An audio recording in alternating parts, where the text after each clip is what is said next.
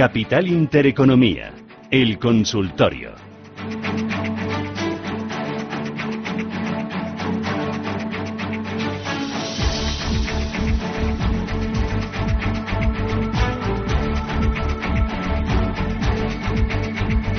Bueno, a ver, dame un fondo todoterreno para batir a la inflación y para estar tranquilo sobre todo.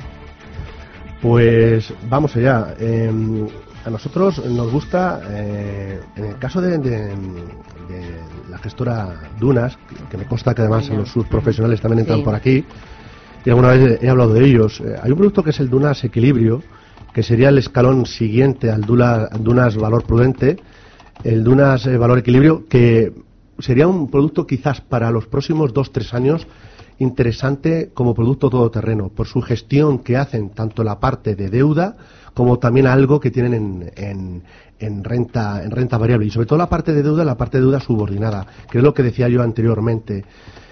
Tú decías, hay muchas incertidumbres. Es verdad.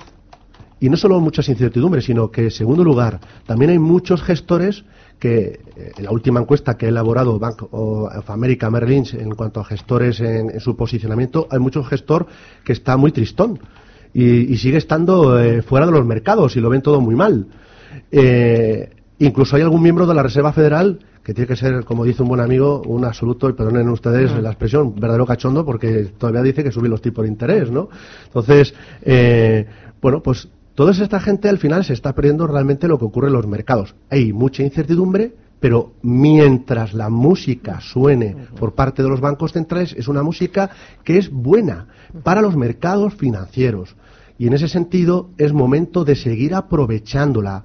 Y no es preciso, no es preciso que alguien se desplace de su perfil de riesgo. En el perfil de riesgo defensivo existen de momento productos que pueden aprovechar. Es decir, el que acabo de decir es un producto que sin que uno tenga que irse a asumir mucho más riesgo, el fondo en sí, por su propia flexibilidad, ya va a hacer la gestión. Pero te he dicho, este fondo de gestora nacional, pero que si fuera una gestora internacional, pues a nosotros nos gusta mucho la gestión que hace Tikehau, que es una boutique francesa, nombre de una isla de la Polinesia francesa, y que tiene un producto, el Income Cross, que es un producto que si de algo se caracteriza precisamente es invertir en empresas con muy buena calidad, no muy endeudadas y con una, eh, una gestión muy activa. ¿Y me has dicho la gestora? Tikeau.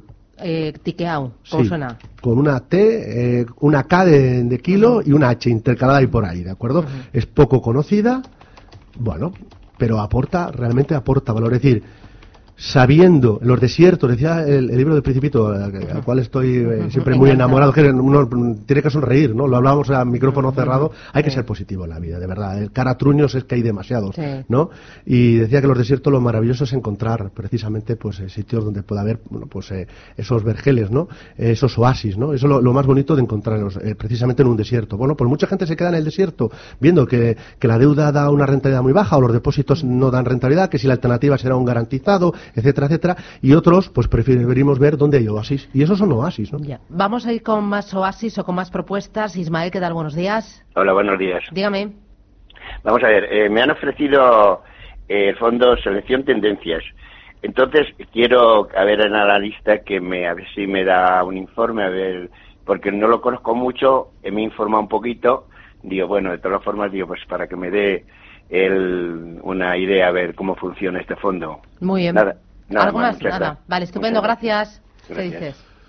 Bueno, el Santander tiene varios productos que son interesantes. Eh, unos, mm, creo que la gestora estrella, eh, y ahora nueva escritora además, en sus tiempos libres, Lola Solana, lo hace bastante bien. Yo creo que Lola además lo explica bastante bien. No digo en el libro, que no tiene.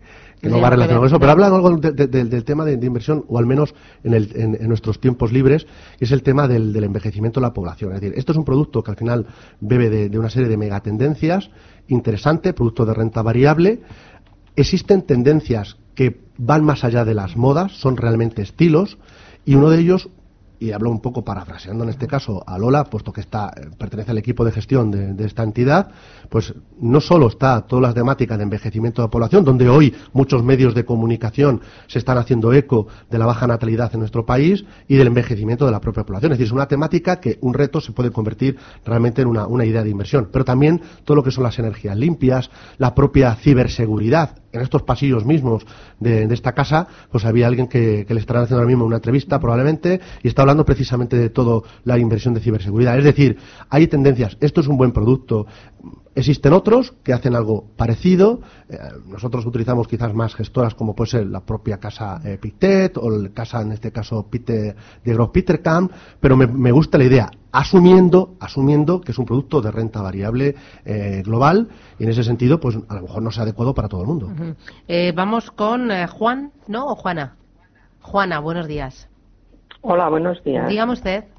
Mire, quisiera comentar a ver qué le parece el, fondo CaixaBank Comunicación Mundial o Bestinver Patrimonio, de los dos, ¿cuál es el que más le gusta? Muy bien, gracias. A, ver, háblame de estos dos fondos. Bueno, vamos a ver. Eh, evidentemente, lo de siempre. Todo fondo de inversión es adecuado si en nuestro perfil de riesgo así lo admite, ¿de acuerdo? Es decir, nunca, por favor, no lo digo que de doña Juana, eh, sea el caso, pero muchas veces elegimos el producto solamente porque nos seduce la palabra seguridad, a lo mejor en este caso nos vamos solo, vemos la alternativa al garantizado, o cogemos el producto que más ha subido y nos lo están ofreciendo y decimos, anda, pues va muy bien, este fondo de comunicaciones este producto de, patrimonio que tiene en cartera por determinados activos que, lo están haciendo muy bien. Que, por cierto, eh, ser gestora value y hacerlo bien eh, no está reñido. Es decir, lo digo porque hay una especie de caza de brujas que todo lo que sea value siempre lo hace mal. ¿De acuerdo? Es, verdad que el estilo de gestión de valor lo está haciendo menos bien frente al estilo de gestión grow o frente a los indexados, pero eso no significa que siempre va a ser así y es una diferencia de comprar negocios o comprar activos, ¿no? Es decir, esta gente pues está comprando realmente un activo, que en este caso me refiero al caso de la casa Bestinver, lo está haciendo muy bien y, a mí me gusta como, como, como casa y como producto de inversión. El fondo, bien, ambos, repito, muy orientados a perfiles de, inversión no moderados, sino ya más agresivos, salvo que, que, lo que estemos hablando es de un pequeño porcentaje de la cartera. Me gusta este tipo de productos, pero acompañándolos con determinados fondos, mm, es decir, los productos temáticos, como puede ser el de comunicaciones, sobre todo comunicaciones si está más centrado fundamentalmente en digitalización, en ciberseguridad y tecnología. Para mí son temáticas súper importantes, ¿de acuerdo? Dentro de los productos, es lo que yo miro a la hora de invertir en el producto de tecnología. Y no tienen por qué ser solo grandes empresas que eh, en nuestra mente están ahí, decir, un Facebook y al, y al, calor de las criptomonedas o criptodivisas, ¿no? Entonces, eh, hay mucho más mundo más allá dentro del sector de la tecnología, ¿de acuerdo? Con lo cual, si me gustan las temáticas, pero acompañándolos, es decir, buenos escuderos de fondos de renta variable internacional, donde, por favor, siempre mirando hacia el oeste, siempre mirando hacia Estados Unidos. Mucha gente dirá, es que está caro. Pues ahí donde, miren ustedes dónde está y sobre todo si le aupa un poco más la Reserva Federal, pues evidentemente puede perfectamente romper los máximos anteriores y seguir subiendo. Vamos con notita de voz. Hola, buenos días. En mi nombre es Isidro y les llamo desde Villena, en la provincia de Alicante. Tengo en cartera el fondo Picter Russian con unos beneficios que superan ya el 20%. Me ha entrado el mal de altura y estoy pensando en traspasarlo a un fondo cuyo riesgo sea, sea inferior. He pensado en el DVS Conceptual de Morgan. Eh, ¿Qué le parece la decisión? Pues la decisión, si lo que quiere es consolidar parte de los beneficios obtenidos en Rusia y no dejar de aprovechar cualquier evolución positiva en los mercados de bolsa y también algo de deuda, incluso, ¿por qué no?, en, divisas, pues me parece una buena alternativa. El mercado ruso es un mercado que para muchos ha pasado totalmente desapercibido, todo lo que es Europa del Este, y en los últimos meses ha sido uno de los mercados que mejor, mejor han hecho. Me gusta algo muy algo, algo que ha dicho que, y me parece muy interesante, y es, tengo como una especie de mal de, altura. Este, eh, esto muchas veces no se da en los inversores. Es decir, todo el mundo tenemos muy claro cuál es nuestro umbral del sueño. Y lo más difícil del ser humano es vender en pérdidas. Y es muy sano cortar las pérdidas. Y sobre todo el que utiliza análisis, técnico o va más a posiciones más especulativas suele utilizarlo. En fondos de inversión se utiliza menos y así pasa, que hay veces que lo que es una pérdida que es asumible se convierte en algo que al final pues destroza las carteras. Pero lo mismo pasa con el otro extremo, el umbral de satisfacción. Cuando se consigue, pues muchas veces decir, ahí no hay que ser más codicioso, sino que decir, bueno, a lo mejor ya he conseguido la rentabilidad que esperaba del producto y voy a retirarme por si acaso de cara hacia los meses de, verano. Miren, las dos batutas más importantes, una es muy invisible, que son los bancos centrales, o a lo mejor no tan invisible, y la segunda es lo que ocurre con el tema comercial. Yo creo que la del tema comercial es la que está marcando más la pauta a los bancos centrales. De ahí que hayan girado su posición de hace siete o ocho meses a la de ahora. Con lo cual, siga esos dos, siga usted y el resto, sigamos precisamente esos dos hitos, esos dos eventos, porque eso le puede ir marcando si el producto es el Caldemorgan, que me parece una buena alternativa, o si el mercado, como bien decía anteriormente Susana, pues eh, se enrareciera mucho más, a lo mejor hay que optar por un producto incluso más defensivo aún, pero el Caldemorgan me parece una buena alternativa. Mm, nos vamos con Luis. Buenos días, Luis. Hola, buenos días. ¿Qué tal? Dígame. Quería ver de estos dos fondos que le voy a decir cuál me recomienda. El DIPAN Bon Emerging Market Sustantiable y el Bond Bell Emerging Markets Debit H. Muy bien. Nada más. ¿Los tiene comprados? No, los, quiero elegir uno de ellos, pero no los tengo comprados. Vale, muy bien. Gracias. Gracias. Dos productos completamente distintos. El primero es un producto más orientado a... ¿Complementarios para una cartera? Podrían ser complementarios. Vale, porque se trata aquí no de coleccionar fondos, sino de construir una cartera. Exacto, muy bien dicho. Es decir, no mm. no se, un cuadro no se compone solo de colores, es decir, hay que colocarlos bien. Yo lo haría fatal, seguramente, mm. ¿no? Entonces, eh, en este caso, evidentemente, son productos que se pueden complementar. El primero es un producto más orientado hacia deuda pública hacia bonos de gobiernos, sobre todo de muy alto rating. La mayor parte de esos bonos están en estos instantes con rentabilidades negativas, pero cada vez más negativas. Es un producto que lo ha hecho muy bien, pero es un producto que en el cual yo mm, ahí sí que pondría quizás mm, sería mucho más prudente. Después de todo lo que ha corrido, esa parte de deuda, sobre todo la deuda pública, me gustaría más que fuera la deuda corporativa por ejemplo, europea. Por ejemplo, dentro de la casa Bontobel, el, bond, el, el Eurcorpore Bond Midgil puede ser una alternativa dentro de las otras tantas que hay en el mercado y que, repito, que combinan deuda corporativa, investment grade, algo de high yield y dentro de la corporativa algo de subordinada.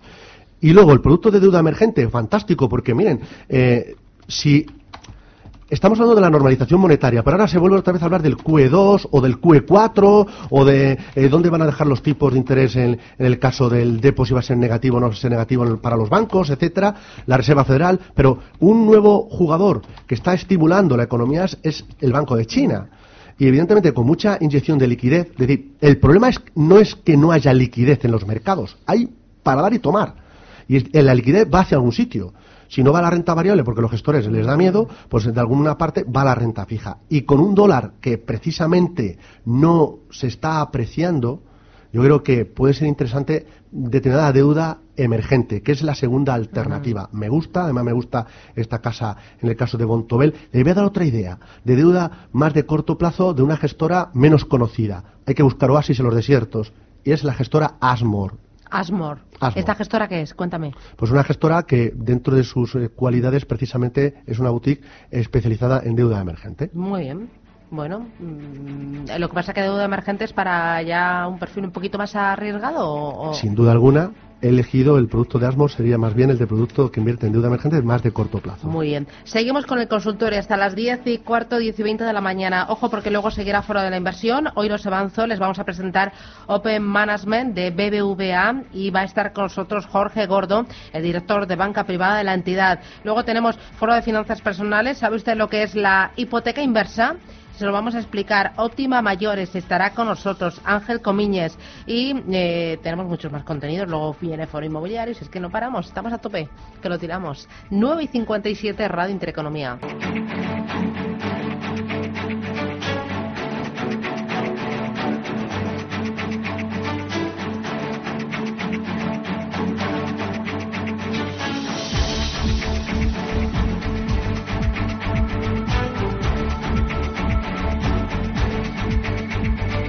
Seguimos en este espacio de consultas. Eh, consultas hoy sobre fondos de inversión con José María Luna, socio de Luna Sevilla Asesores Patrimoniales. 609-224-716. Me empiezan a llegar los primeros eh, consejos, los primeros, eh, las primeras consultas y dice, a ver, buenos días, soy Carmen. ¿Podría informarme del Fidelity Target 2025 y su conveniencia para el momento actual? Gracias. Bueno, vamos a ver. Eh, hubo un momento determinado en que este tipo de productos, no confundirlos con productos de que proliferan bastante, que son los fondos buy and hold, que invierten en renta fija, y es comprar una cesta de bonos y mantener a vencimiento. Sale, lo van a ver ustedes, son fondos de deuda y ponen un, año muy en concreto. No confundirlo con lo que eh, es este fondo de inversión el target, eh, en este caso hay varios, varios años, este es el 2025. En un momento determinado, Fidelity hace una apuesta, y yo creo que es muy clara. Otra cosa es lo que, lo que ocurre en el mercado anglosajón, donde se mueven ellos mucho más, y lo que es el mercado latino, que es donde nos movemos nosotros, ¿no? Y es, según eh, su filosofía, la filosofía de, de, Fidelity, entienden que según se va acercando una determinada fecha, el inversor por ciclo de vida, normalmente se va mm, transformando en, siendo, en ser un poquito más defensivo. Es decir, prevalece sobre todo el ciclo de vida temporal sobre lo que sería la situación de los mercados. Es decir, a lo mejor en el 2025 hay que estar más en bolsa y menos en deuda, probablemente ellos en la cartera, ese fondo, cuando nació, sería mucho más agresivo y según se va acercando el 2025, la estructura, siendo un mixto, va a ser un producto que tenga más peso en activos más defensivos, tanto efectivo como deuda más de corto plazo y mucho menos de renta variable. ¿Qué me parece en estos momentos? Ahora mismo es más bien un producto mixto moderado. ¿De acuerdo? Hacer este tipo de gestión enfocado en cuanto al ciclo de vida, muy al estilo de cómo se podría gestionar un producto de pensiones, no me parece mal, pero yo creo que existen otros productos mixtos que, mm, que, yo creo que pueden aportar más valor. De hecho, en la propia gestora existe el Moderate o el Eurobalance, que podrían ser un producto más interesante, repito, de esta propia casa, el producto que anteriormente citaba otro oyente, el Caldemorgan, creo que es un interesante eh, fondo, o el que daba yo al principio, el TICO, con su gestión flexible, es decir, productos muy centrados en buena calidad de compañías, pero que sean flexibles, no tanto en cuanto al ciclo de vida, el nuestro, sino a la situación de los mercados. Creo, creo que es mucho más interesante. En este momento, en un mundo donde nos movemos entre el bueno, el feo y el malo, ¿eh? cada uno ya tiene repartido sus, sus, sus, etiquetas, yo creo que aprovechemos donde está el bueno, y el bueno son los bancos centrales. Mm, Andrés Mallorca, buenos días. No, Marbella, era Marbella. Buenos días. Ay, si es que, bueno. Andrés, dígame. Vamos a ver, yo tengo un fondo el cual se llama Rural Garantía 2026, FI, y invertí en un principio 42.000 euros hace aproximadamente un año y medio y ahora mismo tengo una plusvalía latente de 3.269 aproximadamente. Mi pregunta es la siguiente. Este fondo cumple en el 2026, 2026 está garantizado, pero no sé si plantarme rescatarlo porque la rentabilidad que lleva es bastante buena, alrededor de un 5,70, 5,80. Entonces quisiera saber si lo rescato, lo mantengo o qué es lo que puedo hacer. Muy bien, gracias, muy amable. ¿Qué dices, José María? Pues es una pregunta, todas son muy, muy interesantes, pero esta es de las mejores, ¿eh? De verdad. Eh, vamos a ver, un fondo garantizado, mucha gente piensa que para optar a la garantía eh, es que es así, eh, me tengo que dar hasta el vencimiento y a lo mejor la rentabilidad que obtengo es, mm, pues realmente es muy baja, porque lo que voy a hacer al final es a comprar a, lo que es el bono o el conjunto de bonos que haya en cartera y la opción que, que para preservar el, el, capital, pero resulta que en, el camino, y repito, gracias a esa música tan gloriosa que está sonando ahora mismo en los mercados financieros por la acción de los bancos eh, centrales o por lo menos lo que traducimos de lo que dicen los bancos centrales resulta que un producto garantizado ya está cubriendo cumpliendo gran parte de su de, su, objetivo no eh, puede dejarlo un poco más de tiempo porque yo creo que todavía esa música va a presionar al alza el precio de los, de los bonos que hay en cartera y bajando la rentabilidad de los mismos. Lo digo por si todavía quiere ser un poquito más codicioso, y perdóname la expresión, y sobre todo muy importante, que no haya que, habiendo ventanas de liquidez, usted no le cobre la comisión de, salida, ¿de acuerdo? Que esto es muy importante. Pero si ha cubierto o ha cumplido no solo su expectativa, ese umbral de satisfacción, sino gran parte de la rentabilidad prometida, sí La respuesta es muy clara y rotunda, es aprovechen. Puede ocurrir con este fondo garantizado y seguramente con otros tantos. Ujú. Vamos con Javier. Javier, ¿qué tal? Buenos días. Hola, buenos días. Cuénteme, Javier. Mira, eh, mi padre tiene un fondo en la Caixa que metió 28.000 euros. Eh, es una cartera gestionada que tiene, a ver, el 25 en activos monetarios, el 34 renta fija, 36 renta variable, activos alternativos un 3. Eso es lo que tiene. Es que no sé el nombre, porque no me aparece aquí. Me pone cartera gestionada y un número. No sé si le, igual le ve el número y le vale o no. no. Más o menos por la cartera, más o menos eh, por el porcentaje de, de activos, entiendo dónde está. Vale, eh, pierde 500 euros, ha llegado a perder mucho más. Y no sé qué hacer con el fondo. No sé si quitárselo a mi padre o, bueno, no sé, a ver, a ver qué opina. Porque veo, además creo que lo cogimos cuando estaba el IBEX en 9.000, eh, 9.600, 700. Pero claro, el 2 estaba eh, por estos precios, un- un- no, no, o un poquito menos. Muy bien. Va, na- eh, bueno, nada, a ver qué me dice. Vale, Gracias. vale, estupendo, gracias. Adiós. Importante, la referencia de la cartera no es el IBEX 35. Vale. Pero no, no para, para este señor, sino para ninguno. Es decir, el IBEX 35 es un, mercado, es un índice que, que está reflejando un mercado que se ha comportado de forma distinta a lo que pueden haber hecho otros índices de bolsa. Por ejemplo, donde más nos gusta, es decir, virando hacia el oeste. Es decir, no está el IBEX 35 al nivel que durante, seguramente, cuando entraran, al que, ha, al que ha marcado otros índices, como pueden ser los índices norteamericanos. Por lo tanto, eh, habría que estudiar dónde está invirtiendo el producto, no solo los porcentajes, sino qué hay en cartera, si es más global o más Europa. Si es más global, bien. Si es más Europa, me gustaría que tuviera más Estados Unidos, ¿de acuerdo? Eh, dos, eh, importante el hito de verdad, no solo los bancos centrales, sino lo que va a ocurrir el- en- dentro de nada con el tema de si hay o no hay pipa de la paz en el tema de los de la, de la guerra arancelaria, ¿no? Si la hubiere, eh, evidentemente todavía le puede quedar algo de recorrido a los mercados, es decir, que podríamos salirse o se podría salir de este producto, de esta cartera gestionada de su padre en un momento algo más propicio. Y tres, creo que en el mercado probablemente para su padre existan otras alternativas mejor que estar en una cartera gestionada. Para eso mejor apoyarse en un asesor financiero. Eh, oye, lo último, notita de voz. Hola, buenos días. Quería que me comentase qué opinión tiene sobre el fondo de CaixaBank Comunicaciones F1. Gracias. ¿Te gusta, no te gusta? Lo comentábamos no. antes, es un producto que por el sector de tecnología me gusta. Creo que la- cuando hay una corrección en tecnología hay que seguir estando en él y aprovechar para comprar. Quizás haya otros productos dentro de este sector o esas temáticas que estaría mm, más a gusto.